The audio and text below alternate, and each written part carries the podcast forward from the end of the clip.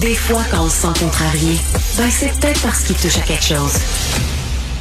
Alors, c'est les 50 ans de l'Association des réalisateurs du Québec. Euh, vous savez, moi, j'ai étudié à l'Université Concordia. Je voulais être réalisateur. Donc, j'ai étudié à Concordia en cinéma.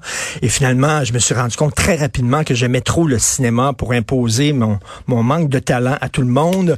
J'ai décroché et finalement, je suis devenu critique. C'est ça que tu fais. Quand tu sais pas faire des films, t'es critique. j'ai décidé, je sais pas comment faire un film. C'est trop compliqué pour moi. Sais, moi, aller les critiquer, les films. Alors, j'ai été critique de cinéma pendant longtemps. Euh, euh, c'est quoi l'avenir du cinéma québécois? Euh, je veux absolument en parler. Ça va être fascinant. Vous savez, mon amour du cinéma. Euh, Jean-François Pouliot est réalisateur, bien sûr, La Grande Séduction, son film le, plus connu. Mylène Cyr, elle est directrice générale de l'Association de réalisateurs et réalisatrices du Québec. Bonjour. Bonjour. D'où viennent les réalisateurs maintenant? Euh, Jean-François, toi, tu as fait tes armes dans le milieu de la publicité. Ah, J'ai fait mes armes dans le milieu de la publicité, oui. Ma génération, à moi, euh, les François Gérard, puis cette gang-là, avait commencé dans le clip. Hein? C'est les débuts du clip, de Musique ben Plus et tout ça. Euh, avant, c'était l'ONF, bien sûr. C'est quoi maintenant leur formation? Ils viennent d'où? Les réalisateurs? Euh, ça passe beaucoup par euh, par le court métrage. Euh, et puis, ben évidemment, il y a des gens qui, qui sortent avec des formations, donc plusieurs programmes de cinéma. mais ça commence souvent avec avec le cours. Mais on, on a encore quand même beaucoup de vidéoclips, là, même si on n'a peut-être plus de chaînes spécialisées dans. Mais on voit ça beaucoup. Il y a beaucoup d'intérêt par rapport aux. C'est des professionnels maintenant. C'est des gens qui suivent une formation à l'école. On en a beaucoup. Professionnels. Exact. Parce qu'avant, on apprenait apprenait le métier sur le, sur le terrain, quasiment, euh, Jean-François. Moi, je l'ai appris en étant technicien. J'ai été euh, éclairagiste, euh, assistant caméraman. Et euh, c'est bien sûr, j'avais suivi une, formation à Loyola. Mais une fois qu'on sort avec une formation, on n'a pas nécessairement un emploi qui nous attend. Mais moi, j'ai adoré le fait de pouvoir euh, vivre des plateaux, voir quel est le métier de chacun des techniciens. Et puis ensuite, ben, on essaie de faire justement un court métrage, un autre court métrage. Moi, dans mon cas, j'ai pu faire du film d'animation à l'ONF et, ainsi de suite. Et je suis passé par la publicité comme concepteur. Et ensuite, j'ai décidé de me lancer à la, dans la réalisation de publicité. Et c'est comme ça que pour moi ça a commencé. Et, euh, et, et bon, le numérique, les plateformes, euh, il y a un mauvais côté. Le bon côté, par contre, parlons du bon côté du numérique. Tu sais, moi, je voulais, mettons, être euh, journaliste. Et il, il embauchait pas là. la presse embauchait pas le journal de Montréal embauchait pas tout ça. Donc mais aujourd'hui tu peux partir ton blog tu peux partir ton site web euh, écrire là-dedans ça ça prend pas tu sais tu peux faire un film maintenant avec euh, il y a des gens qui font un film avec un cellulaire qui font leur propre montage sur leur ordinateur qui peut te mettre ça en ligne puis se faire connaître et tout ça. Euh, ça c'est un bon côté. Maintenant tu peux faire ton film toi-même pas besoin d'un énorme budget là J'imagine que ça, ça peut permettre aux jeunes réalisateurs de, de, se faire connaître. Oui, percer. oui, mais ça c'est peut-être le bon côté. Le moins bon côté, euh, ce qu'on voit, en tout cas nous, euh, c'est avec euh, la venue des plateformes, euh, c'est évidemment c'est tout euh, l'écosystème en fait, l'impact que ça a eu. donc avec les plateformes qui, qui, qui, prennent de plus en plus de place, les gens qui se, se qui, qui annulent leur abonnement au câble distributeur. Donc c'est en fait euh, le manque de financement sur tout l'écosystème euh, de la production audiovisuelle euh, au Canada. Donc, c'est sûr que on a vécu ces années-là et là, on est en train de réglementer enfin finalement pour faire en sorte que ces plateformes-là, qui sont qui sont une façon de, de, de, diffuser, mais contribuent aussi également parce ben, que là maintenant, on est vraiment face à une concurrence internationale. Parce que, Jean-François, si la grande séduction te sorti ça en 2003. À l'époque, la grande institution, quand c'est sorti, beaucoup de campagnes de publicité, c'était dans les salles, dans plein de salles de cinéma, puis tout ça, les gens allaient le voir. Aujourd'hui, 20 ans plus tard, en 2023, si ton film sortait, il sortait peut-être sur Netflix, puis là, il faut le trouver. Parce que ton film serait entouré de, 50 gonzillions euh, d'autres films de partout à travers le monde. Là, essayer de trouver, de, tomber sur la mm. grande institution de Jean-François Pouliot. minute. Et ça, c'est un peu euh, notre faute parce qu'on ne pense pas assez en termes planétaires. On est capable de euh, faire des films qui vont concurrencer le reste de la planète en ayant un peu plus de financement, mais il faut aussi cesser de penser en termes régional. Il faut penser avec les nouveaux médias, la salle de cinéma n'est plus le lieu privilégié pour diffuser, c'est les plateformes numériques. Alors pourquoi, par exemple, ne pas créer une plateforme numérique de langue française à l'échelle de la planète? Et à ce moment-là, que tous les films puissent y être. Avec les Suisses, les Belges, les Africains, exactement, tout exactement. Le Maghreb, puis euh, c'est là parce que là les films, euh, les films en langue française, euh, euh, il faut les chercher là sur Netflix, ça, ça prend du temps. Tu vas sur Netflix, sur Crave, là, trouver un film en français. Là. Là, effectivement, euh, là, je, je, je reviens à la, la nouvelle loi sur la radiodiffusion qui finalement euh, a été adoptée. Et là, actuellement, ce qu'on fait, c'est que euh, on travaille sur euh, le décret d'instruction au CRTC. Et euh, en fait, c'est lui qui va euh, réglementer finalement comment on va euh, plateformes. Et nous, ce qu'on dit, c'est qu'il faut absolument qu'il y ait des obligations, notamment par rapport à la déco- découvrabilité et la mise en valeur de nos productions Exactement pour euh, pour répondre à ce que vous dites. Donc c'est sûr que si tu es sur un territoire donné, euh, il faut que tu aies accès, tu vois ce qu'on fait ici. Ben, c'est et, c'est sûr que donc aussi euh, il faut que ça soit facilement Mais Tu sais, accessible. la SAQ, à un moment donné, là, tu cherchais un gin fait au Québec, là, puis il fallait que tu le trouves. Là, Tu sais, Mm. là ils ont décidé, bon, on va le mettre à- en entrant de la SAQ, là, on va mettre les gins, les spiritueux québécois en vedette. C'est ça. Mais là, quand, quand les plateformes t'appartiennent pas, Exact. Netflix, ça nous appartient pas.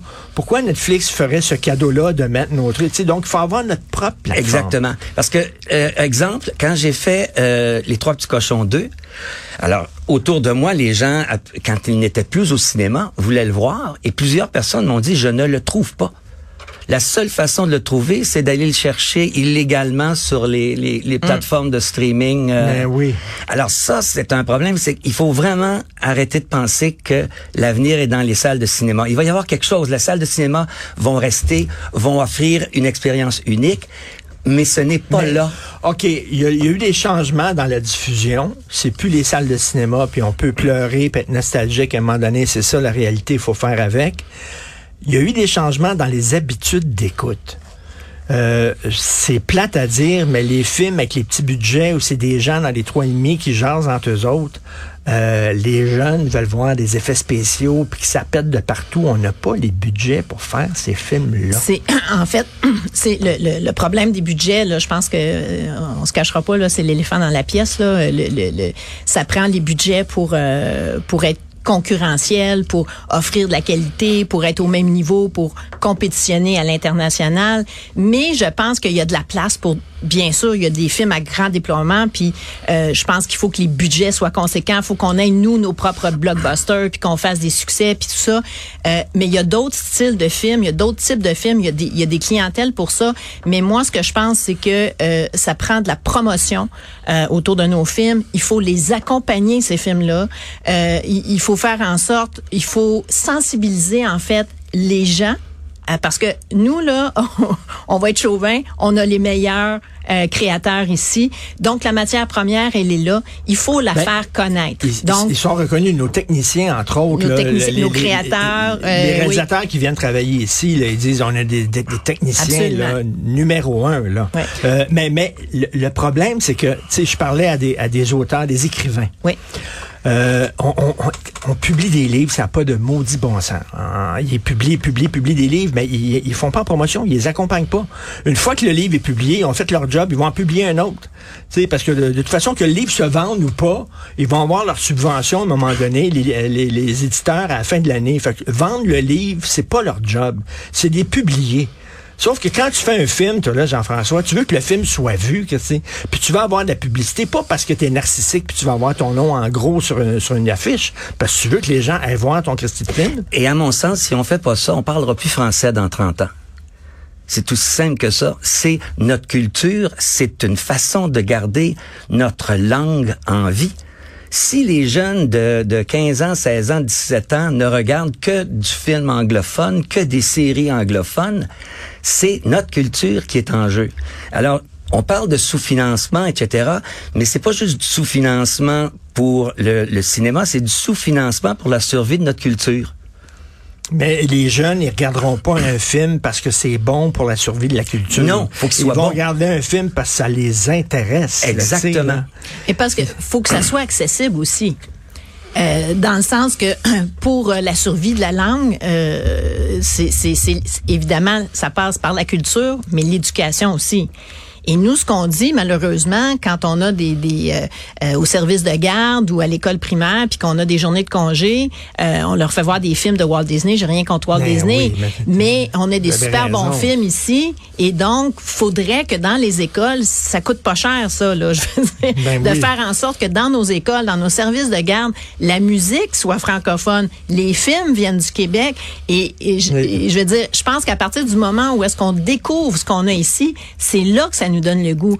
Il faut, euh, il faut travailler pour développer cette clientèle-là pour qu'elle comprenne que ce qu'on fait ici, c'est intéressant. Des- Bien sûr, on peut être ouvert à autre chose, mais il faut donner l'opportunité. Puis c'est dans ce sens-là que l'investissement doit être fait. Là. Est-ce qu'il y a une ouverture pour créer une plateforme francophone? Ben, en est-ce fait, que euh, les, les- les autorités, est-ce qu'ils sont sensibles à ça? En ce moment, moi, je suis à travailler à, euh, former une table de, de, de concertation pour développer le projet et le présenter, parce que non, je le Mais- vois pas. Mais en même temps, c'est c'est plate à dire, là, mais tu sais, il y a bien des gens qui vont dire Ah, tabarnouche, une plateforme de films francophones. Tu être sûr, je m'abonnerai pas à ça.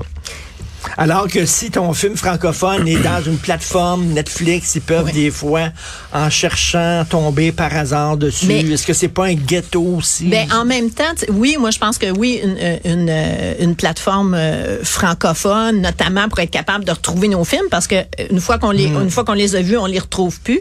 Euh, c'est beaucoup vrai dans le documentaire. Là, il y a pas de place où est-ce qu'on peut les voir. Donc, euh, oui, à, à- à- à une plateforme francophone. Mais ce qui manque aussi, c'est, c'est, c'est on n'a plus d'émissions euh, sur le cinéma, Ben, à la télévision, là, à la radio. Renaud Miroir, Chantal Exact. Là, à première vue. C'est ça. Donc, Euh, il faut susciter l'intérêt de, de, de son public pour euh, justement pour euh, pour faire en sorte que que les films, même la programmation euh, à la télévision, il y en a pas tant de, de, de films québécois. Mais je veux revenir à un truc que, que tu disais. Dans les années 2000 à 2010, avant l'arrivée vraiment là, des plateformes numériques, au Québec, le cinéma québécois était aimé. Les gens y allaient. Ben oui. Alors, je pense que si, Ben- euh, pour répondre à ta question, si les films y sont et si la qualité y est, oui, les gens vont y aller. Mais là, en ce moment, les budgets diminuent. C'est il, il- il faut leur parler. Je, je prends Denis Arcand, l'exemple de Denis. Pagnol disait euh, euh, la meilleure façon d'être mondial, c'est d'être euh, de, de parler de ton petit coin Absolument. de pays. Tu sais, euh, Pagnol était connu de partout à travers le monde, puis il, courait pas après un public international. Il dit moi, je vais parler de moi, puis ça va rejoindre tout le monde. Oui. Euh, Denis Arcand, euh, bon, c'est une marque, c'est un brand Oui, maintenant. ah oui. Denis Arcand, il a réussi à, c'est une marque, mais tu sais, il, il fait pas jouer ses comédiens en français international. Il essaie pas de parler euh, de ce qui se passe à Détroit. Il parle de ce qui se passe à Montréal ici, puis euh, il réussit à, à intéresser les gens à travers le monde. Donc, il faut pas avoir peur non plus de faire un cinéma très régional Exact. qui nous ressemble à nous. Et, et le scénario que je suis, que j'ai écrit et qui, qui est en financement, on a un coproducteur français. Et j'ai et ça se passe à Montréal. Et j'ai demandé au coproducteur français si c'était euh, si ça interpellerait les, euh, les les Français. Et ils disent mais c'est tout à fait c'est tout à fait euh, l'histoire est universelle. Oui, on le veut. Alors si on fait quelque chose de bon, Hein? Et les, et, et les plateformes, c'est un public plus adulte. Hein? Oui. Euh, les, les jeunes vont aller dans des cinéplex. Tu vas dans un cinéplex, il y a 12 salles, c'est Ant-Man, de- Spider-Man, Oui. Superman, euh, t'es- t'es Wonder Woman, t'es ça toutes là. Euh, les gens qui veulent des histoires avec des personnages, ils vont sur les plateformes. pour- et les stars sont moins importantes. Le star Ouais. system est moins important. Un peu comme quand le cinéma indépendant le américain, c'est l'histoire que les gens veulent aller chercher. As-tu vu le film The Father? C'est l'histoire d'un Oui. bonhomme d'un certain âge qui a euh, l'Alzheimer. Tu sais, bon, c'est un, un petit, petit budget, une idée de mise en scène formidable. Ça a touché les gens partout à travers Ouais. le monde. Il faut que tu trouves l'idée Ouais. pour toucher ces gens-là. Puis il faut que les gens puissent voir ces films-là. C'est ça l'affaire. Puis la tarte Il y a beaucoup de bons réalisateurs. Il y en a beaucoup. Il y a beaucoup de maisons de production. La tarte, là, vous vous séparez des petits morceaux, des petits morceaux, parce que la tarte n'a pas, a pas bougé. Hey, les gens qui font des séries, les réalisateurs qui font des séries, là, ils disent, ils ont, ils ont même plus le, le luxe de faire deux, trois têtes, là. Tu fais une tête, Ah. même si c'est pas bon, même si les comédiens sont pas ça. bons puis ils sont trompés, il faut que tu fasses l'autre après. C'est de la saucisse. Ouais, hein. ben c'est en fait le manque de budget s'exprime comme ça. Hein? Je veux dire, euh, ça descend jusque jusqu'à la, la, la, la création, puis c'est tout le monde en fait qui subissent les contre-coups de, de, de, de ce manque de budget où il y a moins de jours de tournage, où, où les justement tout tout devient serré dans le budget là. Alors c'est sûr On est passé niveau de 40 à 27 jours de tournage. Un gros budget en, en deux- euh, autour des années 2000, c'était 6 millions. Un gros budget 20 ans plus tard, c'est encore 6 millions. Alors c'est- non le sous le sous-financement est criant. Ça. Puis comme rôle, comme parent, on a un rôle de faire regarder des films québécois à nos enfants. On le faisait avant, la guerre des tucs, là. Les kids, là, les enfants, ils adoraient ça, là, les films là, de, de, de, de rock de mers, puis tout ça, là. Ça pognait auprès des jeunes. Exact. Puis, il n'y avait pas d'effets spéciaux de fou, Non. ça, là. Puis, tu sais, on, on parlait des cinémas, mais je veux dire, les cinémas avec une programmation pour enfants, euh, je veux dire, tu sais, ça se peut, ça. On peut développer ça. Ça a pas, euh, je pense qu'il y a de la place. Euh, tu sais, on a des super films d'animation, puis euh, je pense qu'il faut qu'il y ait une concertation. En fait, je pense que c'est c'est tous les acteurs de la chaîne euh, qui devraient se retrouver. Euh, on parle, tu sais, on aurait besoin des états généraux sur le cinéma au Québec Tout pour fait. impliquer tout le monde et dire OK parce que comme je dis la matière première elle est là la qualité elle est là tu sais la- la- la- la- l'aspect créatif tu sais les techniciens tout ça on a des, des, des gens extraordinaires maintenant il faut mettre tous les efforts ensemble pour dire comment on fait pour s'en sortir? Et de faire confiance aux créateurs. Là, je vais vous, en terminant, là, n'a pas beaucoup de temps, mais en terminant, je vais vous raconter une histoire. Là, tu sais, comme je disais, là, je voulais être réalisateur, puis j'étais pas, j'avais pas de talent. puis tout, là, j'ai- laissé tomber. Je suis devenu lecteur à Téléfilm Canada. Hmm. Pouvez-vous comprendre, là, que je recevais des scénarios? Moi, j'étais jeune, j'étais super jeune, j'étais payé, moi, j'étais content. Mais peux-tu croire que j'avais jamais réalisé rien de ma vie?